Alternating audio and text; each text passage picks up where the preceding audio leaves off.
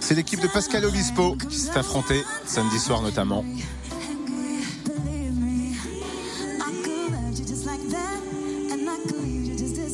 Elles ont cartonné hein, pour cette audition finale. On a trouvé de la douceur dans cette interprétation. C'est ça, douce, euh, douce harmonie et même c'était la perfection presque. Et c'est là où on s'est dit c'est un vrai trio qui est proposé. Par rapport aux auditions à l'aveugle où c'était peut-être pas forcément euh, aussi palpable.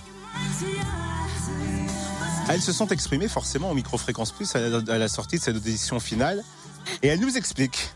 L'osmose, c'est ça. Qu'elles ont kiffé sur scène et elles nous parlent un peu aussi de Pascal Obispo. Ce moment avec Pascal Obispo, euh, on t'avoue qu'on qu'on est choqué, mais dans le positif. hein, euh. Nous, on a kiffé notre moment sur scène et euh, on a pris en compte euh, les conseils qu'il nous avait donnés en coaching et euh, et euh, je pense qu'il a été content de, de ce qu'on a fait. Donc, ben, on est super contente. On a efforts qu'on a fournis et, euh, et du coup on a essayé de se surpasser et d'é- d'écouter les conseils de Pascal mais c'est vrai qu'il n'était pas tendre avec nous à la répétition donc du coup on était on était très très stressés mais euh, et on a bossé on a beaucoup bossé et du coup euh, bah voilà on a été prise Le premier jour de répète était un peu compliqué parce qu'on on a complètement perdu nos repères, je pense.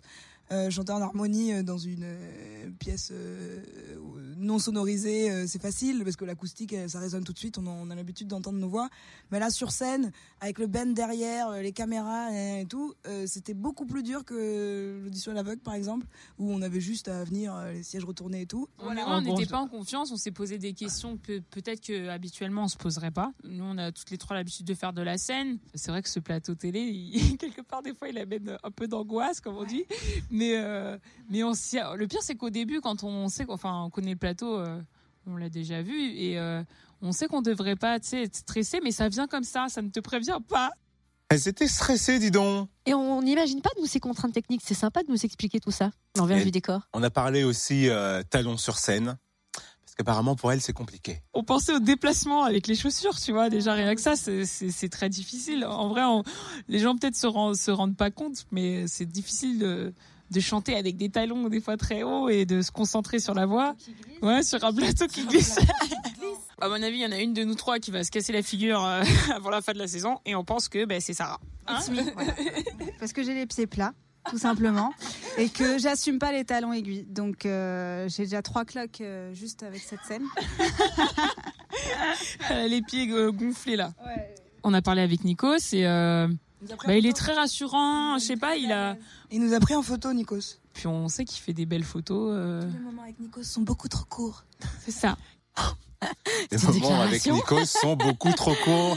C'est ce Ah que l'on va retenir de cette interview, bien sûr. On aimerait un droit de réponse de la part de Nikos. Peut-être il peut leur faire porter les chaussures à la grecque, comme ça elles tomberont plus avec les talons. Ah, c'est pas bête ça, C'est pas idée. bête. Retrouve le débrief The Voice, En replay. fréquenceplusfm.com. Fréquenceplusfm.com